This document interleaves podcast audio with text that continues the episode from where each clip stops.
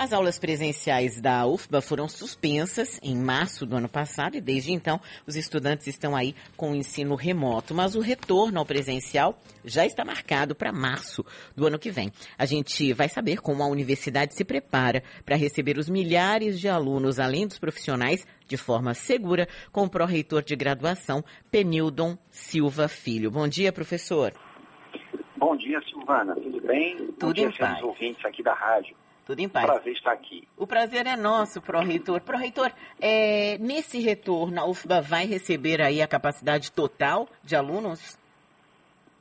A, a, nossa ideia é que sim. Tanto é que nós estamos com o SISU aberto aí, nós aderimos ao SISU, nós não diminuímos o número de vagas no sistema unificado de seleção. É, vamos ter os alunos que entraram no passado e os alunos que vão entrar agora no SISU também atendidos. E, como você falou anteriormente, nossa meta é garantir o máximo possível a presencialidade. Uhum. Nesses dois anos, foi importante a gente ter feito o ensino online, foi importante, para permitir que os alunos pudessem é, estar progredindo no seu fluxo curricular. Mas tem muitos componentes que não podem ser ofertados online. Tem muitas matérias de laboratório, muitas matérias em ambulatórios na área de saúde, tem muitos experimentos, tem muitas discussões que têm que ser presenciais eu já estava realmente precisando a gente voltar ao presencial e as condições sanitárias indicaram que isso era possível.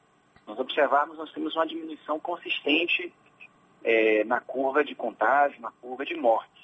Uhum. E nós vamos voltar ao presencial com toda a segurança, viu, Silvana? Ou seja, os alunos, os professores, os técnicos, todos eles serão cobrados para voltar à presencialidade a ter a vacinação completa. Uhum. Então, gostamos até de ver que desde sexta-feira estão cobrando o passaporte vacinal para fazer viagens, nós até fazemos esse apelo aqui na rádio, que todo mundo se vacine, se vacine com as duas doses. E só vai poder assistir a aula presencial quem tiver vacinado com as duas doses. Nós vamos cobrar o cartão vacinal lá pelo Conect SUS, né? Era isso que, que, era isso que ia perguntar para o senhor, para o reitor. Quem não tiver vacinado vai poder assistir aula, a aula online? Quem optar, vamos pensar que tem alguém que não queira se vacinar, nunca tomou vacina na vida, não gosta de vacina, é antivacina e não vai tomar. Essa pessoa vai poder assistir a aula online? Não, nós não damos essa possibilidade de escolha. Não está colocado é, essa possibilidade de que o aluno vai escolher de que forma ele vai ter aula. Uhum. Alguns componentes vão ser mantidos online, porque alguns professores que têm mais de 60 anos, Uhum. mais de 65 anos, ou têm alguma comorbidade, não vão ter condição de estar na escola presencialmente. Nesses casos, eles vão dar aula online. E os alunos podem assistir a aula online, e na aula online a gente não vai exigir o passaporte vacinal. Certo. Mas para aquele componente que não tem oferta online, o aluno tem que ir para o presencial. Uhum. A única exceção que nós colocamos em nossa resolução é caso o aluno apresente alguma comprovação científica, algum atestado médico que diga que ele é proibido de tomar vacina, Uhum. ou seja, não é uma escolha ideológica, não é uma Uhum. escolha política. Né? É, se ele for proibido de tomar vacina por algum motivo médico, aí ele é, tem a opção de fazer pelo menos uma matéria é, nos chamados regimes domiciliares, fazer em casa, que também não é online, é receber os exercícios, ler as matérias e fazer a prova em casa, Uhum. certo? Mas é, nós temos a compreensão que o Brasil hoje todo já tem de que as pessoas têm que se vacinar. No caso de alguém não poder se vacinar só por motivo médico, mas isso é uma coisa muito rara, Uhum. né? Nós fazemos o apelo, as pessoas estão vendo aí que o número de casos está diminuindo devido justamente à vacinação. Quem não se vacinou ainda, dá tempo. Nós estamos em dezembro, toma a primeira vacina agora em dezembro, toma a segunda em fevereiro ou março, começa o semestre, está tudo tranquilo. Agora, professor, é, o senhor citou aí os professores que são um pouco mais velhos, né, que estarão, estarão fora. Eu conversei com alguns professores da, da universidade, alguns com muito receio, porque ao longo da pandemia acabaram fazendo várias coisas, inclusive é, palestras, participando de congressos internacionais, mas é, via online. Para além disso, a gente sabe que a vacinação é importante, mas não só ela. Como é que vocês fizeram aí a organização da universidade para a utilização das salas? É, nós temos um protocolo sanitário de segurança que, respeitando é, as instruções federais, as entidades científicas, estabelece um distanciamento entre as cadeiras, Então, nós temos um layout já feito de todas as salas de aula da UFPA, então as cadeiras não estarão aglomeradas, elas estarão com distanciamento seguro, definidos pela medicina. As aulas, todo mundo tem que ir de máscara, né? Tem que ir de máscara. É, vamos ter é, o cuidado de sempre ter álcool gel, de ter os banheiros com sabão, com água, com papel, para poder permitir a higienização constante. E nós estamos orientando os alunos que aqueles que sentirem os sintomas, que eles não vão para a escola, né? não vão para a faculdade, que eles é, procurem um posto de saúde e que fiquem em isolamento social. Né? Uhum. E nos parece que está adequado. As outras universidades públicas também estão voltando à presencialidade e, com certeza, a ampla maioria dos componentes vão ser presenciais.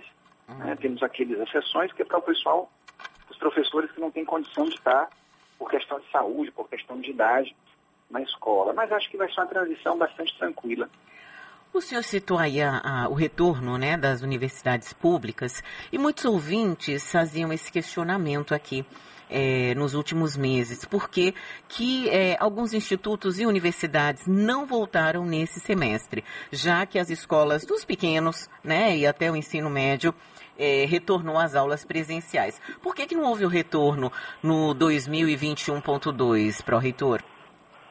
É, em 2021.2, se a gente se lembrar, no mês de junho, no mês de julho, nós tínhamos recorde de mortes no Brasil. Nós estávamos no pico da segunda onda. Nós voltássemos justamente no pico da segunda onda, eu tenho certeza que as críticas seriam até muito maiores. Né?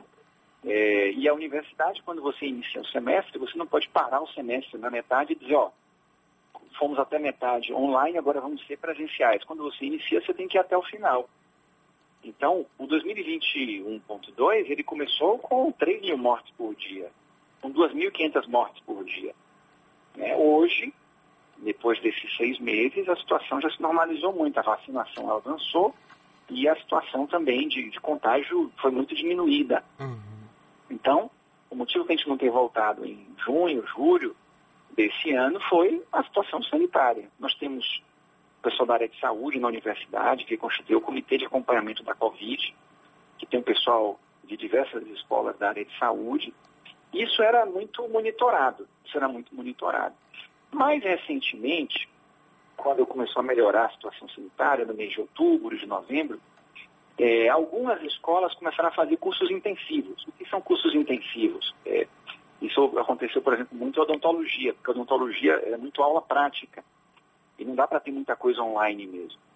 E esses cursos intensivos, eles permitem que você condense a carga horária. Você pode fazer um curso que seria de junho a dezembro, você pode fazer é, em outubro e novembro, né, somente em dois meses. Então, nós uhum. estamos fazendo esses cursos intensivos já, como em odontologia, presencialmente depois que o processo é, da pandemia ficou mais, é, vamos dizer assim, minorado, né? Uhum. E quais foram as perdas aí nesse processo? A gente já conversou, pró-reitor, a gente está conversando aqui com o pró-reitor de graduação da Universidade Federal da Bahia, Penildon Silva Filho. A gente já conversou com é, é, pedagogos, com professores, mas até o ensino médio, né? É, então a gente sabe o impacto que a pandemia teve aí nos pequenos, nos adolescentes, né? E como é que foi isso, as perdas, para quem estava entrando na universidade ou em curso na universidade, pró-reitor? É, isso que você coloca é muito importante, né? Quando nós começamos a, as aulas online, ainda em 2020, é, nós fizemos uma solicitação ao Ministério da Educação para que houvesse é, um aporte de recursos para que os estudantes possam, pudessem ter computadores e acesso à internet. As universidades hoje, como são universidades mais democráticas no seu acesso, é, nós temos segmentos sociais que antes não estavam na universidade. você tem uma ideia, cerca de 75% dos alunos das universidades federais hoje, segundo pesquisas feitas pela Associação das Universidades Federais, 75% são de famílias que têm até um salário mínimo e meio per capita de renda. O que é muito bom, que demonstra pela primeira vez na história que as universidades são populares. Antes não era assim. Uhum. Mas pessoas que são de família, que têm um salário mínimo meio de renda per capita, um salário de renda per capita, meio salário de renda per capita, essas famílias não têm condição de dar um computador, de ter um serviço de internet de alta velocidade, É, nós temos muitos alunos que começaram a ver a, começaram a ver aula no, no celular, depois o pacote de internet caiu. Por isso nós fizemos o pleito ao Ministério da Educação para que houvesse um recurso substancial para compra de equipamentos, para compra de pacotes de internet. Isso não ocorreu. Isso não ocorreu. E nós até identificamos, na época, estava sendo discutido até o FUST, aquele Fundo de Universalização de Serviços de Telecomunicações, foi um fundo formado desde a década de 90 para promover isso, a universalização da telecomunicação. E esse recurso acabou não indo para o que deveria ir, que é justamente a universalização da internet. Então, a grande perda é, se deveu, é, o ensino online é interessante, nós aprendemos muito a fazer o ensino online nesse período, é, gostamos da tecnologia, vamos assimilar muita coisa da tecnologia no nosso cotidiano da universidade no pós-pandemia, mas não adianta a gente utilizar uma tecnologia que não vai ser acessível por grande parte dos alunos por questões econômicas. Né? Então, uma, uma, perda que nós percebemos é que um quantitativo bastante significativo de alunos não conseguiu se matricular nesses semestres online. É mais um motivo para a gente voltar para o presencial. Né? E você observou também que nesse período da pandemia, aí não é uma questão específica da UFBA, né? o Enem teve uma queda abrupta uhum, no número de, uhum. de inscritos. Uhum. Né? Então, está colocado aí essa questão de que os alunos do ensino médio não ou não terminaram o ensino médio, se estimularam, ou não tiveram dinheiro para poder se inscrever no Foi Enem. Tudo muito aquela... difícil. É. Então, é, há um prejuízo. E esse prejuízo, infelizmente, é dos segmentos que são os mais pobres. Então, há, é, assim, os problemas da pandemia não repercutem igualmente em todas as classes sociais. As classes sociais mais abastadas têm seu computador, tem sua internet, tem seu professor em casa particular, né?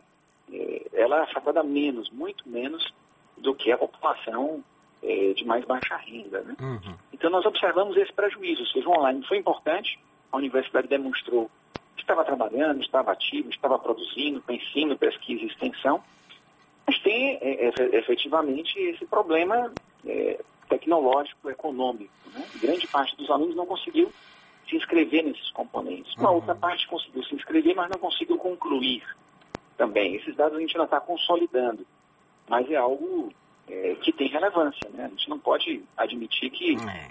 parte dos estudantes não consigam dar seguimento ao curso. Né? Com certeza. Quero agradecer muito aqui o pró-reitor de graduação da UFBA, Penildon Silva Filho. Obrigada, viu, professor? Um bom dia e bom, bom trabalho dia. aí para vocês nesse, nesse retorno. Muito obrigado, Silvana. Um grande abraço.